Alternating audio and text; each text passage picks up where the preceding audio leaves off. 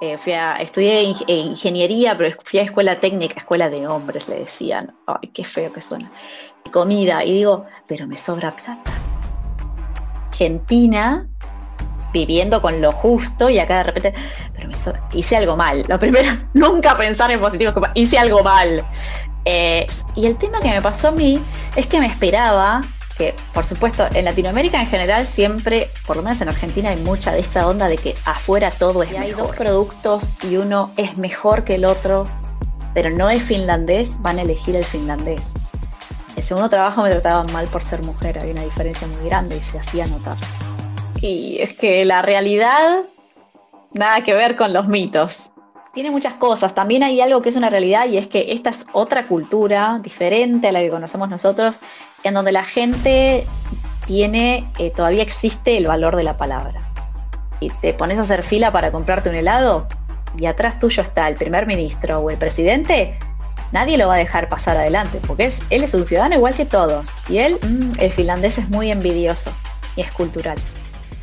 Hola amigos, espero que estén teniendo un día productivo. Y si no lo están teniendo, recuerden amigos que con trabajo, perseverancia, con esas ganas, todo se puede en la vida amigos. Amigos, el día de hoy hablaremos del país mayor consumidor de leche a nivel mundial, como también el primer país europeo que dio el derecho de voto a la mujer, como también en ese país se puede encontrar muchísimos saunas, y también el país que fue condecorado como el país más, digamos, más feliz del mundo.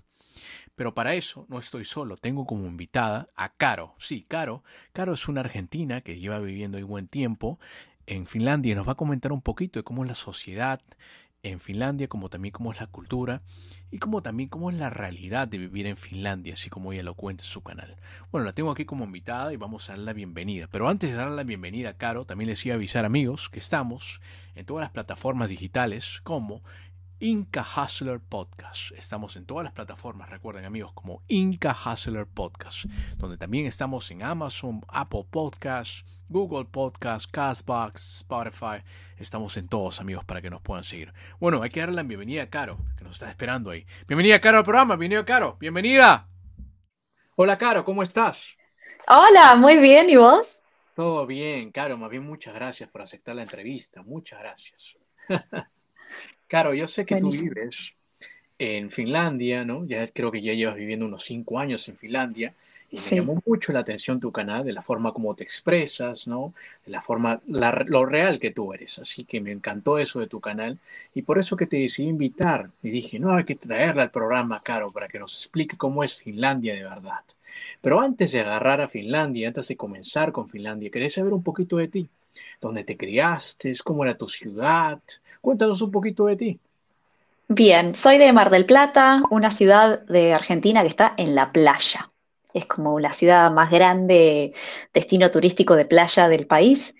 Así que crecí en, un clima de verano, teniendo cuatro estaciones, que es lo que generalmente también me preguntan, cuatro estaciones del año bien definidas. Em, en una familia clase media, papá, mamá, una hermana. ¿Y qué más? Eh, con perros, cosa que también acá no tengo, así que extraño. Mm. Eh, fui a la escuela, eh, fui a, estudié ingeniería, pero fui a escuela técnica, escuela de hombres, le decían. Ay, qué feo que suena. claro, porque era más de talleres y cosas de aprender, básicamente a desarmar y ver cómo eran las cosas por dentro. Y después me entusiasmé mucho con eso y estudié informática y después estudié ingeniería de sistemas para eso me mudé a otra ciudad, a Tandil, muy bonito, eh, y tengo como más nostalgia con esa ciudad que con Mar del Plata, que es donde nací. Hmm, interesante. Interesante que tengas más, nostalgia con esa ciudad que con tu ciudad donde, digamos así, te criaste, ¿no? De Mar del Plata. Entonces estudiaste ingeniería. Sí. Hmm, ¿Y cómo fue con eso? ¿Cómo fue? ¿Lo, ¿Lo arcaste? ¿Pudiste trabajar un poquito con eso? ¿Cómo fue? estudiar ingeniería fue para mí durísimo, es durísimo para, todos, diría yo. No hay que ser inteligente, hay que ser muy constante, muy amigo de la silla. Eh, y sí, trabajo de eso hace, uy, como 10, capaz que más de 10 años. sí, mi primer trabajo fue en 2010. Wow, wow, ya wow. un buen tiempo. Bueno, entonces cuéntame, ¿no? Ya viviendo en Mar del Plata, tenías una familia, eh, digamos, una familia clase media, como tú dices, ¿no? ¿Y qué pasó? ¿Por qué de Argentina eh, fuiste a Finlandia? ¿Qué pasó? Cuéntanos un poquito de cómo fue tu transcurso, de cómo llegaste hasta Finlandia. Bueno, lo primero es que a mí, desde chica, tengo un primo que vive en el exterior, vive acá en Europa.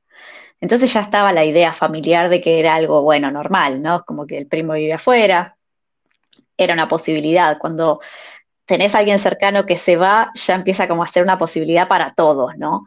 Entonces siempre estuvo ahí como en mi cabeza.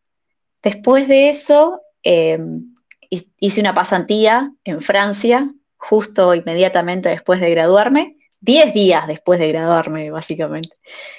Y me fui a Francia por seis meses y ahí fue como para mí otro mundo. Viajé un montón, conocí un montón de otras culturas, de otras comidas, eh, historia. Vi todo eso que había estudiado en clase de geografía e historia y dije, ¡guau! Yo quiero vivir acá, eh, en este continente.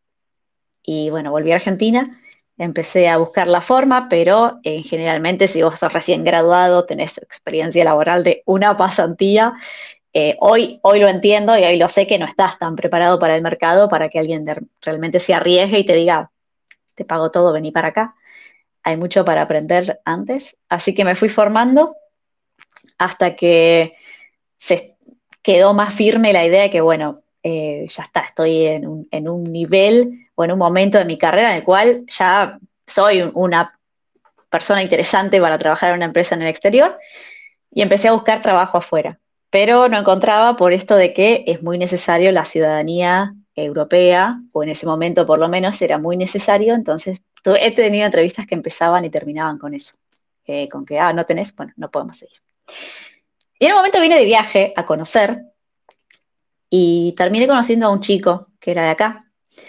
Y dije, bueno, a ver, Finlandia, no estaba entre mis países que yo diría, me mudo, pero sí estaba Suecia y estaba Noruega. No me pregunten por qué eh, escribí ahí Finlandia, no tengo idea. Dije, bueno, mando algunos currículum por acá y así conseguí trabajo y una empresa me pagó el vuelo eh, y me dio mi primer trabajo acá con la visa. Y así, fue muy casualidad, no es que busqué venir a Finlandia, o sea, busqué muy tarde venir a Finlandia porque había un chico que me interesaba. Mm. Todo por un hombre. Entonces, bueno, también, también digamos, te, te guió el amor hasta Finlandia también. Sí, sí. pero después cuando llegué me dejó de guiar el amor, ¿eh? Y que no funcionó. Oh, oh, entiendo, entiendo, entiendo.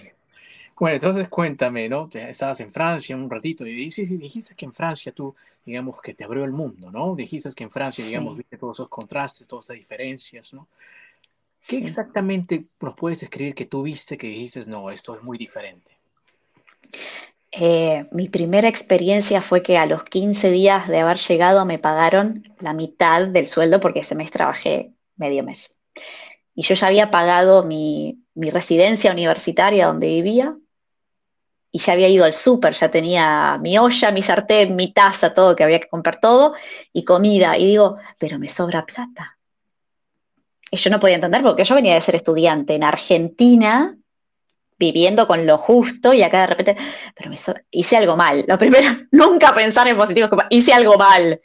Eh, y entonces ahí dije, bueno, voy a ver, tal vez me puedo ir de viaje. Y fui a París, que era una hora o dos horas en tren, eh, súper humilde mi viaje, era como, bueno, voy, a un hostel, y todo muy low cost. Y ahí para mí viajar fue lo que me, pero me explotó la cabeza. Y lo hice tanto, conocí 24 ciudades en esos seis meses, eh, todos los fines de semana iba a algún lado.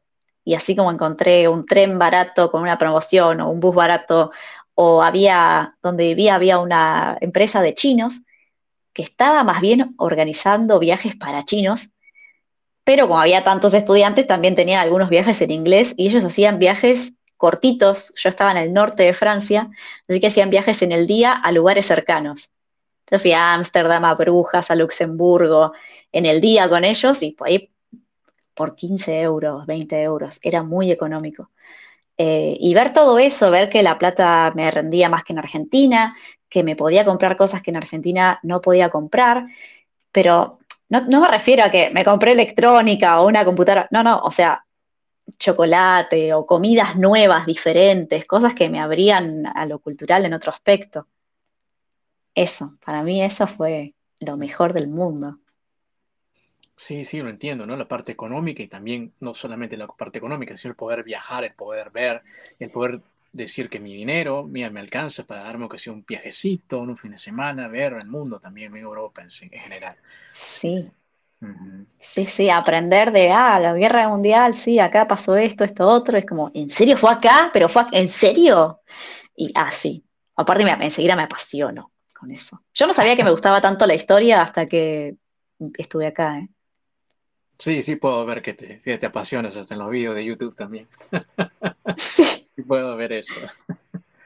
Dime, entonces el amor te guió a Finlandia, pero me imagino que cuando llegaste a Finlandia, tal vez las primeras semanas, los primeros días ahí en Finlandia, te habrá chocado, ¿no? Algunos choques culturales que experimentaste en las primeras semanas o el primer mes o tal vez el primer año allá en Finlandia. Cuéntanos un poquito. Sí, lo primero que yo me acuerdo, encima eh, filmaba mucho para mostrarle a mis amigos, digo, mirá dónde vivo, mirá la arquitectura de los edificios. Yo vivía justo en, una isla que está acá cerca del centro, que se llama Yatkasari, y es una isla hecha por el hombre, que es un nuevo desarrollo inmobiliario. Entonces, ahí están, los, arquitectos se hacen la panzada del año porque hacen unos diseños de edificios que decís, wow, ¿dónde estoy viviendo? Qué futurista esto, todo muy moderno. Eso fue lo primero que me sorprendió del barrio en sí y que estaba en completo desarrollo, pero había demasiada construcción. Todas las manzanas, todas las cuadras tenían uno o dos edificios en construcción, pero ¿cuánta gente hay acá? O sea, que necesitan tantas viviendas. Eh, bueno, sí, porque aparte los finlandeses viven solos. La mayoría de las viviendas en Helsinki es de gente viviendo sola. Eh, eso también me resultó raro, es como, pero ¿cómo? ¿No comparten gastos? No, no comparten gastos. Me llamó la atención que cerca de mi casa había supermercados 24 horas, nunca había pasado en Argentina, sé que hay alguno ahora y cuando yo vivía también, pero no tanto, sino justo en mi barrio nunca. Eh, eso me llamó mucho la atención. ¿Quién va a las 3 de la mañana a comprar algo del supermercado? Bueno, no sé, pero hay muchos mercados abiertos a esa hora en la capital, no en todo Finlandia. El transporte público no tiene molinete o una puerta, o vos entras y se, espera que vos eh, seas buen ciudadano y tengas tu ticket comprado eh, y, lo, pagues mensual o lo pagues con una aplicación. Pasa el control, pero no pasa siempre, así que mucha gente se aprovecha de eso, pero eh, bueno, la multa es de 80 euros. Nunca me pasó, siempre pago mi boleto, tengo mi pase mensual absolutamente todo es con credenciales bancarias, todo. Y todo es digital. Eso es una locura también. Tenés que hacer un trámite con tu clave de banco, iniciar sesión para pagar, cambiarte de domicilio, eh, no sé, registrarte en algún lugar, eh, pagar vuelos, eh, comprar cosas por internet, todo eso con credencial bancaria. Si vos no tenés eso, no existís. ¿Querés mm. hacer un curso, ir a la universidad? Tenés que tener eso sí o sí. Mm. Interesante, muy interesante. ¿eh? Entonces, cuando llegaste también, ¿no? Viste toda esa masiva construcción que estaban haciendo, más que tú también. Sí. Me imagino que también te llamó mucho la atención. La cantidad de trabajo también que se necesitaba ahí. Sí, pero yo soy ingeniera de sistemas y el tema que me pasó a mí es que me esperaba que por supuesto en Latinoamérica en general siempre, por lo menos en Argentina, hay mucha de esta onda de que afuera todo es mejor. Pero no necesariamente es verdad. Pero uno viene como con esa cabeza de ya, uy, acá todo es mejor, todos van a ser genios porque la mejor educación del mundo, todos van a ser muy superiores a, mí en lo que trabajo. Y era al revés.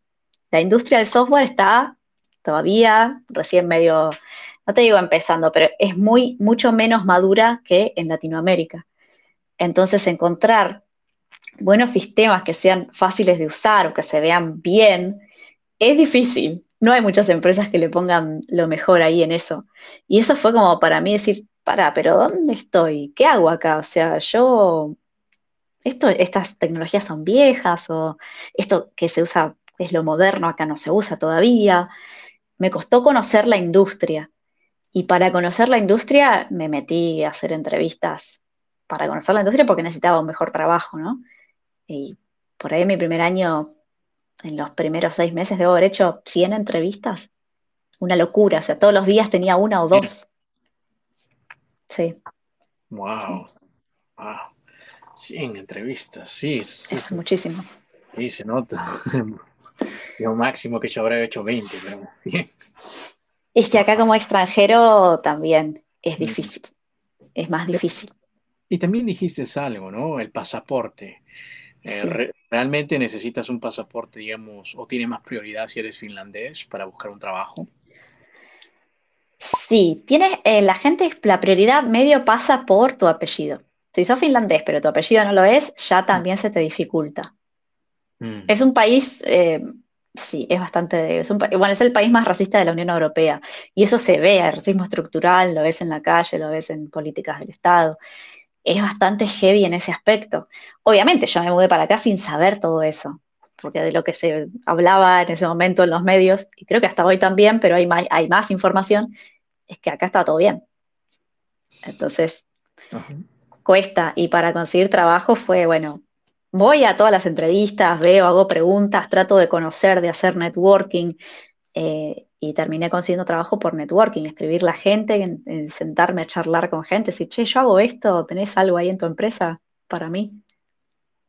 Hmm, muy interesante lo que dijiste también sobre los trabajos y el apellido, que también si no eres finlandés puedes tener la ciudadanía, o sea, entonces... Sí, gente que habla el idioma, que estudió acá, que es hmm. finlandesa, pero es de apellido Musulmán, eh, Bueno, justo. Musulmán, ruso son, o somalí son los más discriminados. Si tenés apellido sueco, entonces está bien, porque acá también hay familias suecas. hay una parte, una pequeña población que habla sueco acá. Entonces puede ser que vengas de esa familia finlandesa sueco parlante, entonces tu apellido es sueco. Eh, o si es nórdico, tenés mejores posibilidades también. Ah, interesante, interesante. Eh, he leído un reportaje también donde, eh, bueno, no sé, en verdad, los países nórdicos en sí, no solamente Finlandia, ¿no? Tienen una prioridad eh, por sus, digamos, por su población nacida y crecida en ese lugar, ¿no? Tal vez tienen una, digamos, un amor por su nacionalidad y como es, también recién están llegando los inmigrantes, no, no, es, no es como Francia o Italia que recibe mucho más inmigrantes. Según dicho, dicen que son un poquito más nacionalistas que los del resto de Europa. ¿Es eso cierto lo que tú experimentas? No sé si son más que el resto de Europa, sí son muy orgullosos de su país, de sus cosas, son muy de proteger la industria nacional. Si hay dos productos y uno es mejor que el otro, pero no es finlandés, van a elegir el finlandés. Mm. Porque para ellos es como, pero este finlandés es mejor. Y así con todo, que está bueno en algunas cosas para mover la industria local, pero por ahí no está tan bueno cuando en salud te dicen, y no sé, eh, las tendencias en el mundo son que hagamos esto, pero esto es lo que hacemos en Finlandia y seguro es mejor y por ahí no. Eh, entonces son muy proteccionistas de eso. Del idioma, por ahí, ahí depende la generación. El, problema para encontrar trabajo acá es el idioma. El idioma es muy difícil para aprender para alguien que no habla un idioma que tenga una misma lógica como el estonio o el húngaro. Eh, entonces tiene una lógica diferente.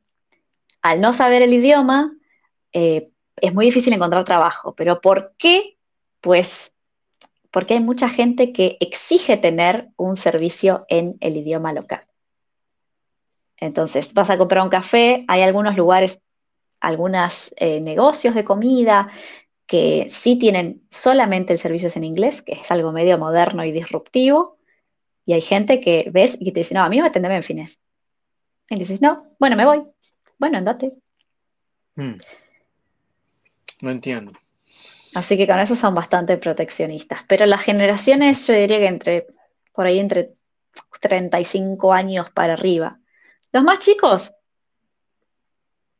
son más tranqui con eso. Sí, sí, lo entiendo.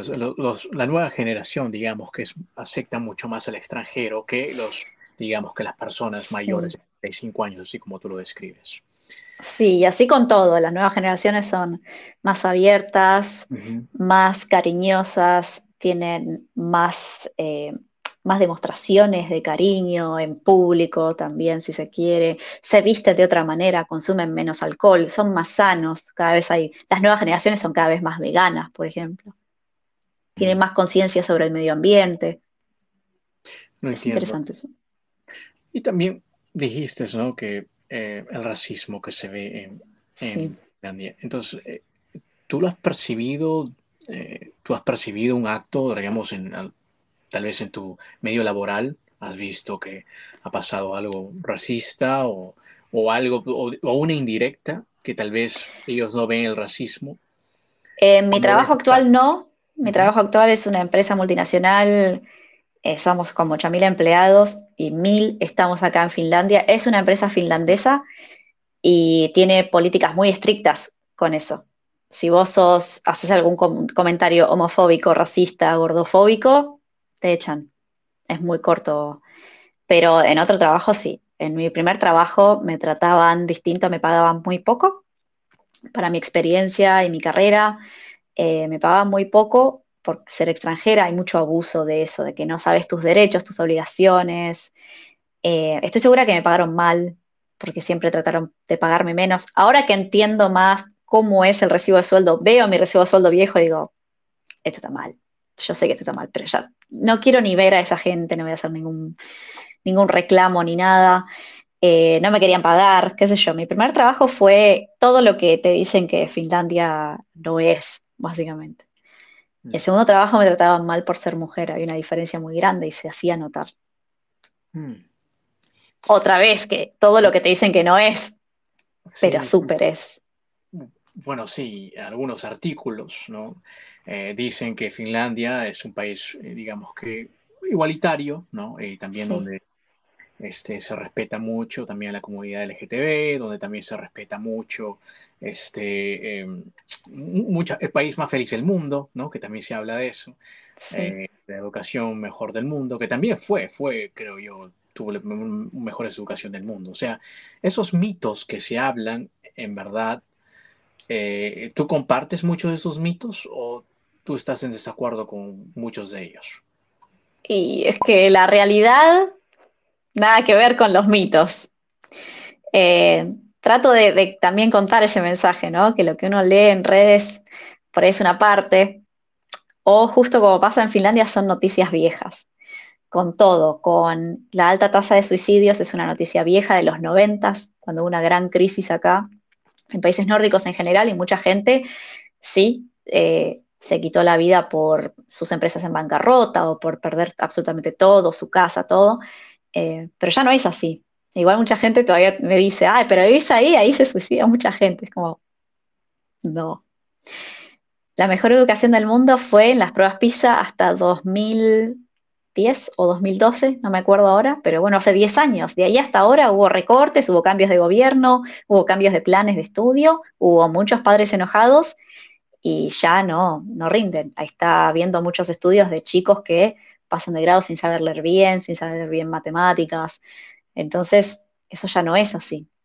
Pero desde los sitios, incluso de promoción del país, que son del gobierno de Finlandia, todavía se promociona el país de la mejor educación. Y si vos ves las, las últimas pruebas PISA, no, ya no es la mejor educación. Y eso no es que, ay, lo cuento yo, pero no se habla. Esos son los resultados que están publicados en el sitio de PISA. Em, y lo de la igualdad, viene de los 70, cuando las mujeres reclamaron tener más derechos. Hasta los 70, por ejemplo, no podías ir sola a comer a un restaurante que estaba mal visto. Si querías correr una maratón, tenía que ir el hombre que esté a tu cargo, digamos, tu esposo, tu padre, a firmar un consentimiento. Entonces, en ese momento la mujer gana más derechos, que ya no necesitaba el hombre para hacer cosas básicas, y a partir de ahí se lo reconoce a Finlandia como un país igualitario no es menos igualitario que otros países del mundo, pero es mucho más igualitario que algunos países árabes, por ejemplo. Y la comparación que se hace de acá es más bien como para ese lado, es queriendo mm. dar ese mensaje, pero se toma como que es igual y bueno, no, No. Igual tampoco se, quiere decir que sea equitativo, ¿no? Entonces, hay brecha salarial, hay trabajos que todavía se consideran de mujeres y otros de hombres, o incluso carreras universitarias que son de mujeres o de hombres. Eh, eso también convive acá en la cabeza de la gente. No entiendo. Bueno, tú vives en el país, tú lo experimentas, ¿no? Y también he visto en tu canal que lees muchos artículos, el cual tú desmientes muchos de esos, esos artículos. Y el que me llamó mucho, mucho la atención, y ese fue uno de los primeros vídeos que yo vi, fue que hablaste que Finlandia no es el país feliz, como ustedes lo dicen, como, como el artículo lo dice. Sí. Que no es el país feliz eh, de toda, digamos, el mundo, ¿no? Porque sería un artículo que era el país más feliz del mundo. Entonces tú estás diciendo, por lo que estoy viendo, que ellos comparan a Finlandia tal vez con unos países extremos, como países musulmanes, como otros países también. Ahora, ¿qué del artículo que dice que es un país feliz del mundo tiene cosas en realidad? Porque están, según hecho, el artículo decía que están bien con su salario, que están bien porque el país es seguro, que está bien es el país porque tienen, tenían una educación excelente y también porque el país, aparte, brindaba una naturaleza muy bella. Eh, muchas de esas cosas adquirió el artículo. ¿Y por qué Finlandia, te pregunto entonces, a comparación de Europa, no es uno de los países más felices más feliz del mundo? Yo creo que lo que está ahí engañoso es el título del estudio, porque es un estudio de calidad de vida, no es de felicidad, de emoción, de sentimientos, ¿no? Em, se detallan cosas que no tienen nada que ver con eso, pero que sí hay, y por esto para también los países nórdicos son los que encabezan estos rankings, es que es verdad que acá hay un gran empuje y es hasta cultural eh, en tener una buena, un buen balance entre horario laboral y vida de tiempo libre. ni hablar si tenés hijos. Si tenés hijos, yo te juro, estás en, una reunión del trabajo, no importa si está el jefe máximo de la empresa ahí, a las cuatro, cuatro y media la gente te dice, chao, me voy a buscar a mis hijos al colegio. Y nadie puede decir nada, porque acá los niños son primero. Entonces, ese tipo de cosas, que sí son diferentes en Latinoamérica y en otros países, acá son una cosa natural y es, es parte de la cultura y es parte de la historia de estos países nórdicos, ¿no? De la importancia de tener tiempo para estar con tu familia. Eso hace que siempre encabecen estos rankings, pero son las políticas este, de, estos estados también, ¿no? Como tener este balance. Después, como esto se basa en encuestas, qué sé yo, hay gente que no llega a fin de mes también, como en cualquier país del mundo, hay distintas eh, clases sociales, hay gente que que es pobre, en Finlandia también hay gente que vive del Estado, y seguramente que esos no son los que contestaron que su salario le alcanza y que está todo bien. Pero bueno, dentro de todo, mucha gente también se basa en la teoría, ¿no? Yo fui a la escuela gratis, en otros lugares del mundo por ahí tienen que pagar. Mucho está, la, educación se compara mucho con Estados Unidos, ¿eh? ¿eh? porque en Estados Unidos hay que pagar la universidad y acá es gratis. Pero hay algunos recovecos ahí. ¿sí? Es gratis, pero tenés que ingresar y si no ingresaste, entonces después puedes hacer algunos cursos que son pagos. Pero bueno. Eh, tiene muchas cosas. También hay algo que es una realidad y es que esta es otra cultura diferente a la que conocemos nosotros, en donde la gente tiene, eh, todavía existe el valor de la palabra. ¿no? Y está bueno y está malo porque por ahí confían de más. Y hay algunos pocos vivos que se abusan un poco de eso. Pero sí es una realidad de que el índice de corrupción es muy bajo. No quiere decir que no haya corrupción, pero es muy bajo y tienen unas, unas reglas que son muy interesantes. Pues en Argentina, yo soy de Argentina, entonces puedo hablar mucho de esto. En Argentina, si hay algún político en un puesto en este momento que está cumpliendo un rol de funcionario público y tiene una causa abierta de algo, se lo sospecha de algo, en Argentina eh, tiene como una especie de protección adicional porque está ocupando un cargo de funcionario público. En Finlandia no. En Finlandia eso no existe. Y si pasó algo, tu puesto se pone en pausa, pasas a cobrar la mitad de tu sueldo hasta que se aclare la situación. Si no tenías nada que ver, podés volver. Si fuiste acusado porque hiciste realmente algo que no estaba bien, perdiste tu puesto. En eso tienen bastante mano dura. Mm. Muy, muy interesante lo que dijiste. Es cierto, y también muchos países de Latinoamérica, si, si tienen, por ejemplo, un caso aparte pendiente, sí, pueden ejercer como político y pueden protegerse por eso. Y en Finlandia eso es lo bueno, ¿no? Que, que, lo pausan, ¿no? Que digamos, que pausan su, función política para que vaya a testiguar eh, lo que ha hecho, ¿no? El, acto que ha hecho. Y es muy, muy interesante lo que dices. En eso somos todos iguales, ¿eh? En eso sí se ve como un poco la igualdad. en eso somos todos iguales. Vos vas por la calle y si te pones a hacer fila para comprarte un helado y atrás tuyo está el primer ministro o el presidente, nadie lo va a dejar pasar adelante, porque es, él es un ciudadano igual que todos y él va a hacer la fila. Y si lo dejas pasar, le va a decir, no, yo vengo a hacer la fila. Es como ahí, no están tan alejados los políticos de los, de los mortales normales. Bueno, eso es lo bueno. Eso es lo bueno. Y también, como tú dijiste, ¿no? La perspectiva que se ve también en, los, en las encuestas que hay, ¿no? Y también este, eh, las encuestas, tal vez no se le han preguntado a las personas que viven del gobierno en Finlandia, porque también tiene una gran población de, que vive sobre el límite, ¿no? De la pobreza. Creo que tiene casi un millón de personas, si no me equivoco. Sí, que es un montón para cinco millones y medio de población. Claro, claro, es bastante es bastante. Y es cierto, hay unas curiosidades que también yo tengo acá de Finlandia, eh, unas curiosidades que me dicen. A ver. Ahora tú que, que, me estás, bueno, tú que lo vives, que lo percibes, llevamos hace cinco años viviendo ahí en, Finlandia, ¿no? Se hablan también de, la, de que no hay vagabundos en Finlandia. ¿Es eso cierto? Que no hay vagabundos y que todas las casas tienen un sauna, ¿no? la mayoría de las casas tienen un sauna. Y dice que, eh, ya lo acabas de desmentir, de la, eh, la seguridad sí que es una de las mejores seguridades del mundo, ¿no? Pero que también hay, digamos, no país es perfecto. Claro. Em, saunas.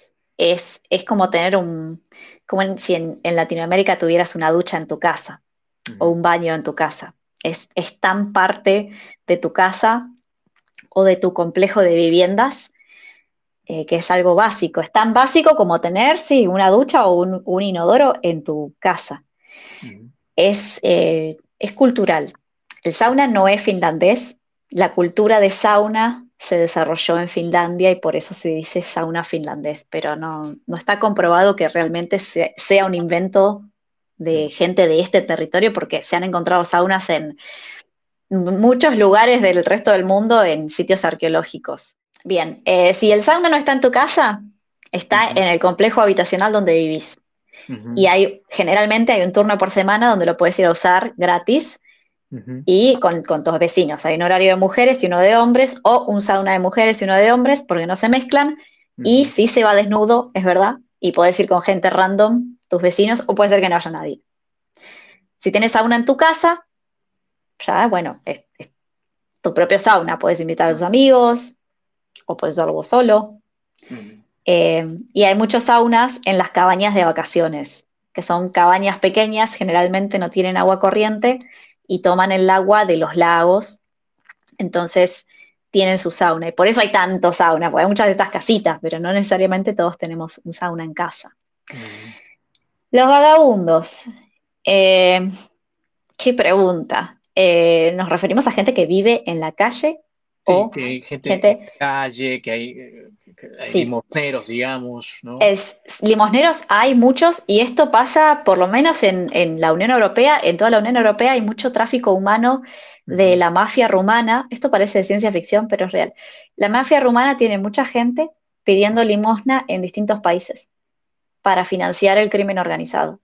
Y estas personas llegan a otro país creyendo que van a conseguir un trabajo o les van a dar un trabajo eh, con el cual van a poder ayudar a su familia en Rumania y al final terminan eh, pidiendo limosna, le sacan el pasaporte y como son estos frutos caídos del sistema, no se sabe quiénes son, no los puedes ayudar.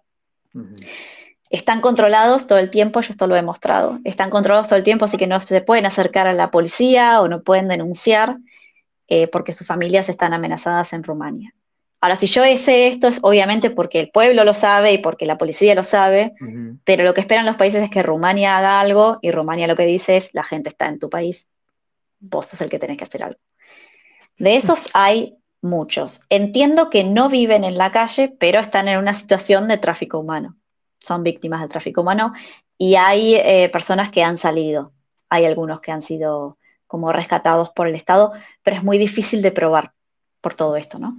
Eh, de hecho, hay un sitio, eh, como existen estos sitios de denuncias, de que si tienes este problema es por acá, te vamos a ayudar de esta manera. con el tema de la prostitución no pasa porque hay más regulación pero en otros países sí.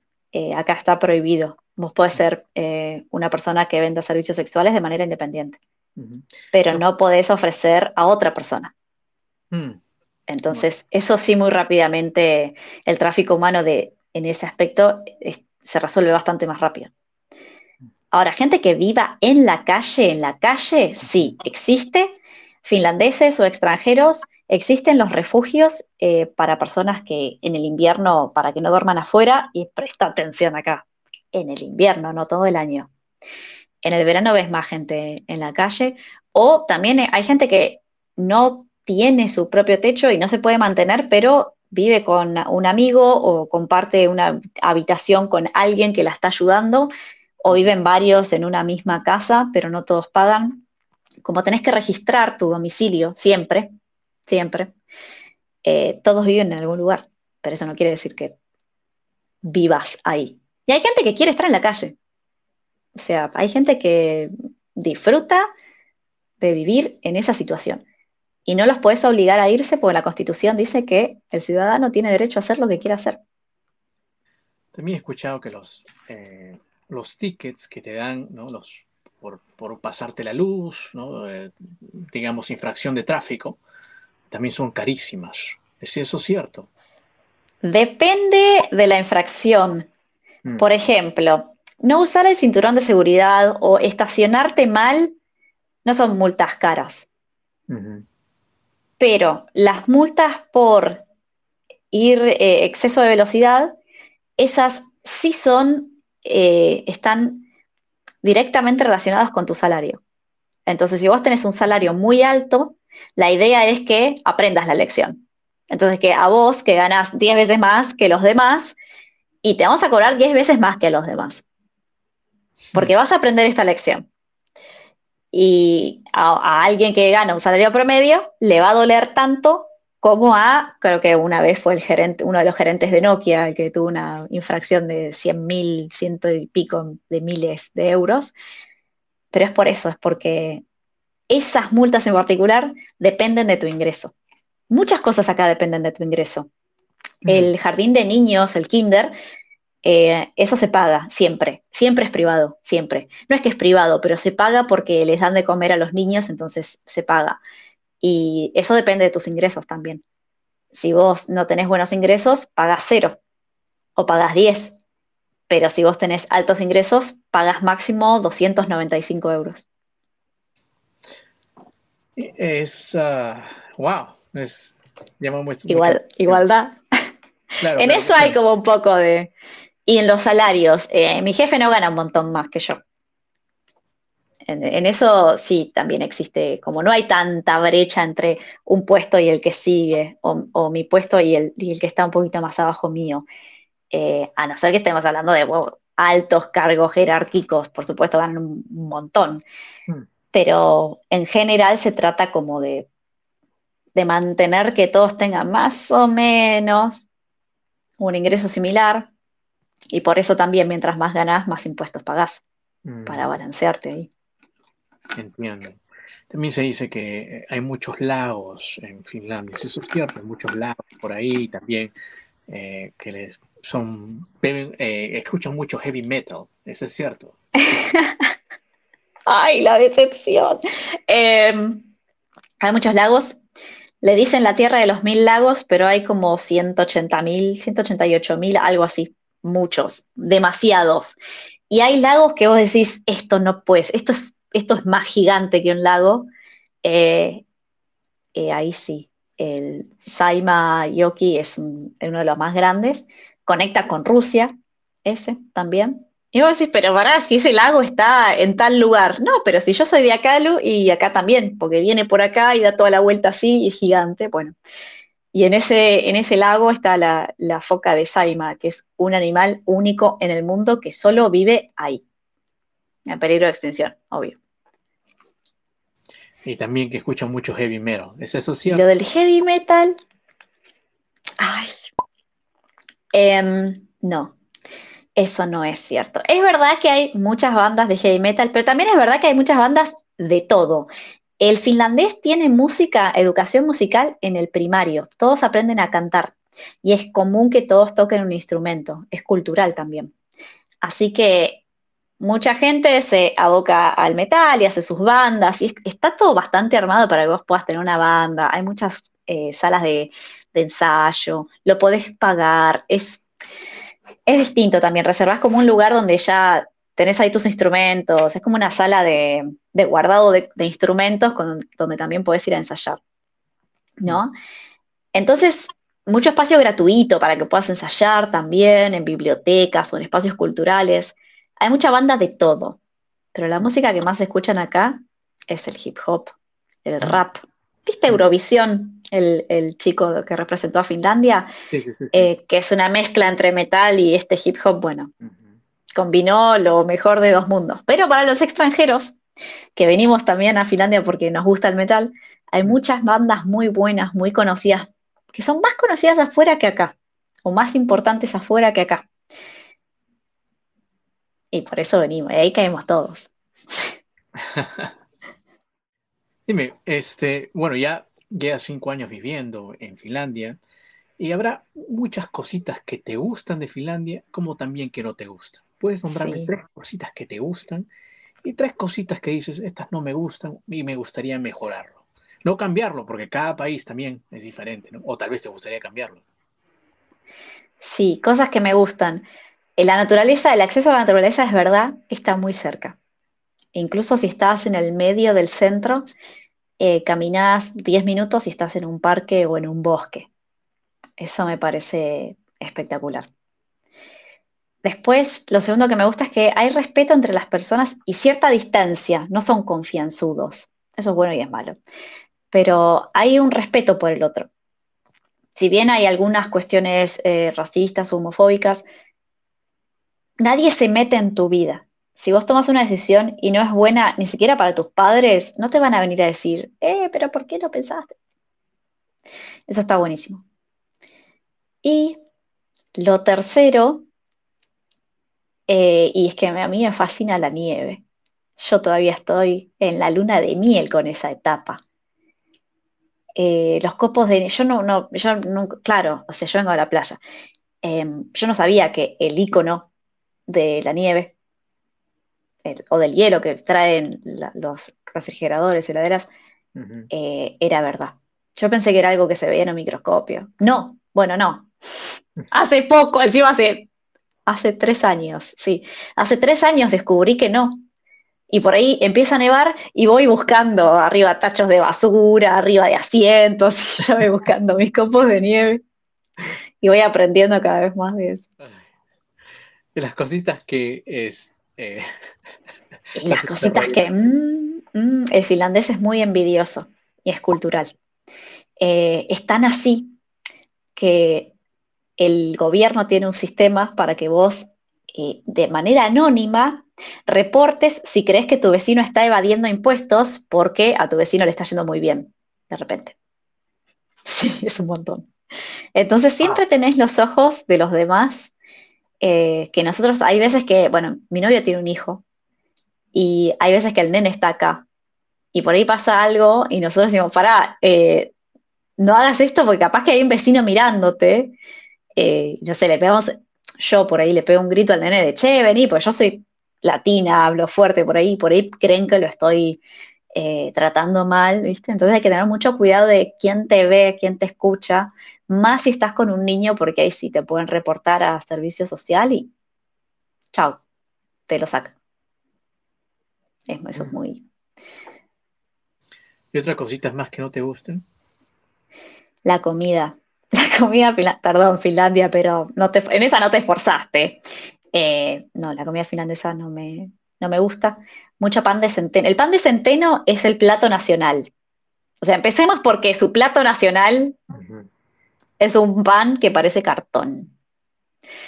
Eh, y lo comen tostado sí o sí, porque si no, no, se puede comer. Eh, bueno, eso, no me, no me copa la comida de acá. La típica, la tradicional, no, no me parece gloriosa en lo absoluto.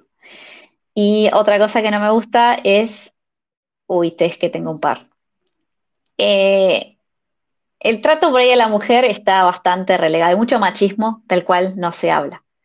Entonces, si hay algún, algún caso, por ejemplo, Sandra Marín, que siempre fue criticada por un montón de cosas, fue criticada porque era mujer y joven, pero si un hombre hubiese estado en su misma posición, no hubiese sido lo mismo. Eh, hay como esos dobles estándares que depende si es hombre o mujer, queda bien o no decir algo. Interesante. Hmm. Dime, ¿y qué te costó adaptarte en Finlandia? ¿Qué, es lo que te costó más adaptarte eh, de vivir en, Finlandia? Eh, fue muy frustrante la gente, la interacción con la gente.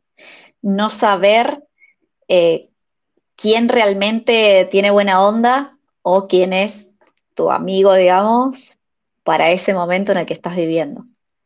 Vos salís con un grupo de gente, no sé, hay un cumpleaños, te invitan, y salís y, está todo muy bien y todo muy genial con el grupo de gente y vos decís, ay, qué bueno, vamos a seguir en contacto. Y al otro día nadie se acuerda de vos, ¿eh? es como que mm, hablamos, pero fue cosa del momento. Eh, eso fue muy difícil, darme cuenta de qué finlandeses están realmente abiertos a tener eh, relaciones de amistad con extranjeros, porque también hay que hablar inglés, y no es que ellos acá no están hablando inglés todo el tiempo. Eh, entonces hay que aprender a identificar quiénes son esos que sí vas a poder tener buenos amigos y vas a poder hacer cosas y les vas a poder preguntar de todo acerca del país o tus dudas o te van a ayudar con trámites. Interesante. Entonces, el hacer amistades en Finlandia es un poquito difícil así. Sí, Sí. Acá la gente no tiene muchos amigos, ¿eh? En general. Por ahí un adulto tiene dos amigos. Como tú lo dijiste también al comienzo, ¿no? Viven mucho solo. Viven solos. Sí. 50, creo que era 51% de la población de Helsinki, la ciudad más grande, eh, son casas unifamiliares. Hmm. Es un montón. Interesante, interesante. Veo que son muy introvertidos muchos de ellos muy introvertidos, muy poco contacto con sus emociones. A mí me pasa con mi novia a veces que, le digo, ¿estás bien? Me dice, no sé, ¿y pero qué te pasa? ¿Estás triste? No sé, ¿estás melancólico? ¿Qué, ¿Cuál es la emoción? No sé, lo tengo que pensar.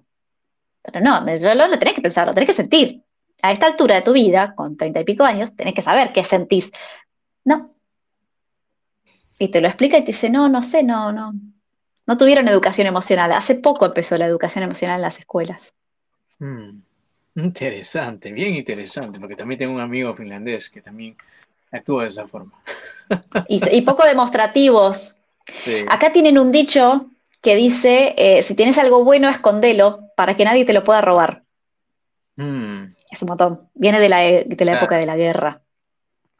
pero están como educados bajo eso. Por eso siempre esa cara de póker, que hay veces que nos pone nerviosos. Yo la otra vez vinieron amigos de Argentina y le preguntamos a mi novia, mira la cara de ese chico, ¿no? Eh, era un músico encima, estaba tocando en el escenario, pero con la peor de las caras. Y vos decís, ¿qué cara, amigo? Yo con esa cara no te hablo. Y le preguntamos a él, escúchame, ese tipo parece que está enojado, yo no le hablaría. ¿Vos cómo haces para ir a hablarle a alguien que tiene ese gesto de, de estar como enojado? Y me dice, yo no me doy cuenta. O sea, voy y le hablo. No sé, tiene cara de, tiene cara de nada, de, su cara, es su cara. Eh, así, claro, como son poco demostrativos, por ahí te ponen una cara rara, pero en realidad es su cara normal, y uno que viene de, leer gestos no entiende qué pasa. Sí, sí, muy, muy, muy, muy interesante lo que, le que dices, de verdad. Y, eh, son una, definitivamente son eh, muy diferentes, especialmente los nórdicos en general y también los finlandeses. Por supuesto, cada país es muy diferente, pero Los nórdicos creo que comparten esa parte de... Son muy reservados, por lo que veo. Son reservados en general, Sí. pero entre los nórdicos ellos mismos te dicen, no, pero Finlandia, Finlandia es raro. A mí, yo no podía creer. De hecho, en la primera semana viviendo acá me encontré con una sueca y la sueca me dice, ¿cómo haces para vivir acá? Pero la gente acá es rara. Y yo digo, ah, entonces no es algo de todos los nórdicos, es algo particular de acá. Después con el tiempo me fui dando cuenta y fui conociendo gente por ahí de Noruega, de Suecia, de Islandia y te vas dando cuenta que sí, son mucho más dados. Sí, eso he escuchado también, ¿no? Pero tú que experimentas todo eso, si nos puedes, sí, sí, he escuchado, son raros, he escuchado. Pero también son, eh, también la cultura, ¿no? Que también como son, Sí, todo influye también. Sí, obvio, es cultural, 100%. cultural. Bueno, hemos llegado a la parte eh, que me gusta también, donde te vamos a conocer a ti un poquito más. He creado un cuestionario de 10 preguntitas para saber un poquito más de ti, Caro. ¿Estás lista? Estoy lista, vamos. perfecto. Ok, la primera pregunta es, ¿qué le echarías tú a tu pizza? Si te doy una pizza y tengo la masa ya hecha, ¿qué tú le echas? Cualquier cosa que a ti te guste, ¿qué le pondrías? Ay, ¿tiene que ser una sola cosa? De todo lo que tú quieras. Ay, ay, que gracias, porque acá le ponen, son muy pijoteros, muy poquitas cosas le ponen. Yo le pongo eh, cebolla así en aceite, como rehogada, eh, huevo frito, uy, un huevo frito arriba de la pizza, sí. Eh, Mm, jamón, morrones. mm. Me invitas un poquito hoy de la pizza cuando lo hagas. Ay, Dios, ahora voy a tener que ir a hacerme una pizza con todo eso. ¿Cuál es tu película o serie favorita? Ay, bueno, película, Volver al futuro, Mm, la uno, claro. las otras, ne. A ver, ¿qué te asusta o qué te da miedo? Tal vez una situación, un animal. Eh, la electricidad, La electricidad. sí. Tuve ahí un, in- un inconveniente en mis épocas de la escuela esta de, educación técnica en la que me quedé agarrada a un cable y no. Desde ahí, incluso enchufar, eh, por ahí la gente cuando me ve enchufando yo voy como así tratando de embocar. Me, me hace como, me da mucho, mucha impresión ver la, la luz esa que se hace a veces cuando uno enchufa cosas. Cada vez estoy mejor igual, pero, pero igual, un gran respeto por la electricidad. Interesante, interesante. Cuando tú vuelas, estás en un avión, ¿te gusta estar en el pasillo o prefieres la ventana? Ventana. Mm, La ventana. Para mí hay más espacio en la ventana. O entro mejor, no sé. claro, puede ser. ¿Cuál es la mejor manera de viajar para ti? ¿En auto, avión, bicicleta, barco? ¿Cuál te gusta? ¿Cuál prefieres? Uh, barco. Y barco. Mm, Sí. parece que tienes buenos recuerdos. Sí, eh, viví seis meses y medio en un barco navegando por el mundo. ¿eh? Sí, pareciera. Así sí. Ujú. ¿Cuál es tu olor favorito? Mm. Ay, a comida rica. Pasta, salsas. Ay, salsa de tomate, sí, sí, todo eso. Salsas para la pasta. Mira.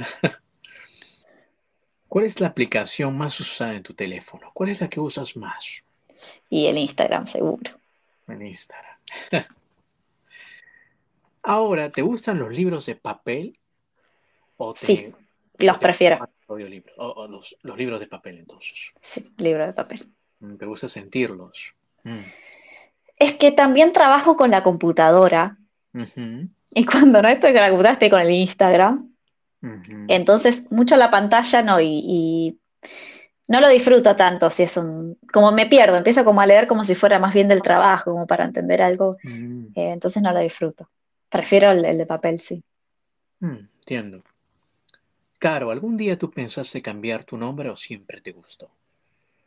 Cuando era chica, yo tengo recuerdo de que no me gustaba mi nombre, eh, pero nunca, cuando uno es más grande y realmente puede, por ejemplo, concretar algo así, como fue, ya está, ya me acostumbré, estoy bien con mi nombre. Y acá es muy común, ¿eh? Acá la gente se cambia el nombre y el apellido. pero no, no me dan ganas. Claro, una travesura, una locura que has hecho y nunca se lo has contado a nadie. ¿Cuál nos compartirías?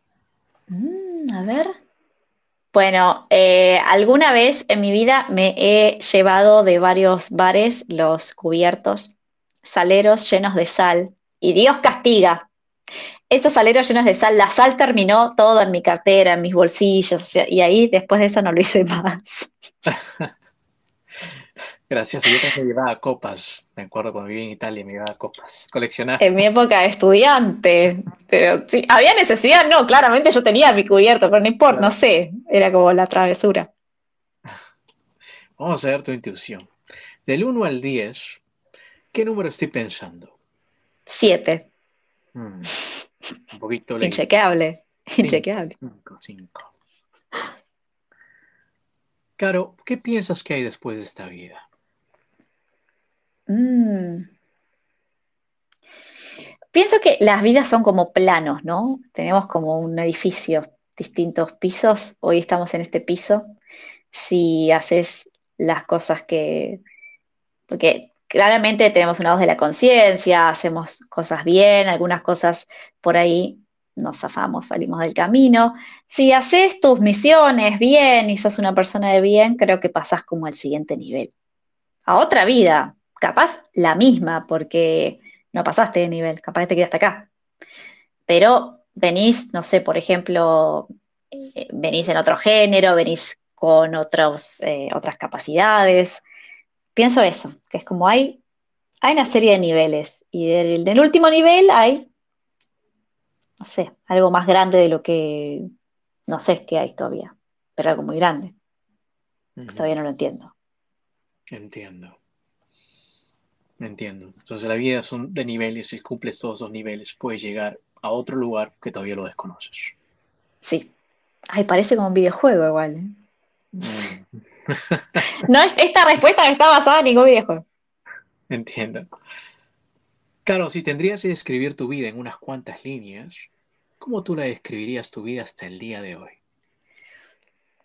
Uy, una persona que le da para adelante, no importa lo que pase, siempre para adelante, persistente, eh, resolvedora de problemas, paciente, eh, con ganas de compartir conocimiento. Creo esta. Muy lindo. Ay, qué preguntas de, de reflexión. Me gusta esto. Hablemos más seguido.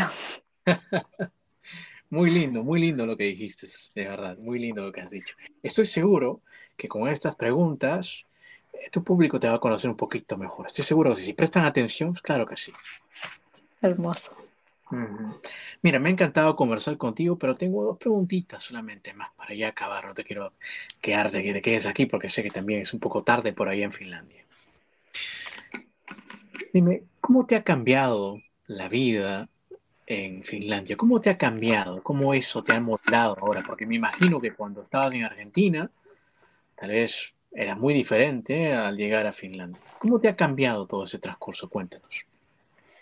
Uf, soy una persona que está más tranquila.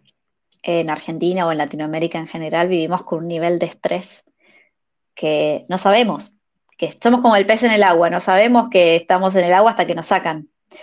Lo mismo con el estrés, no sabes que estás en ese nivel de estrés con todo hasta que salís de ahí y vas a un lugar donde las cosas son más calmas. Eh, en eso he cambiado.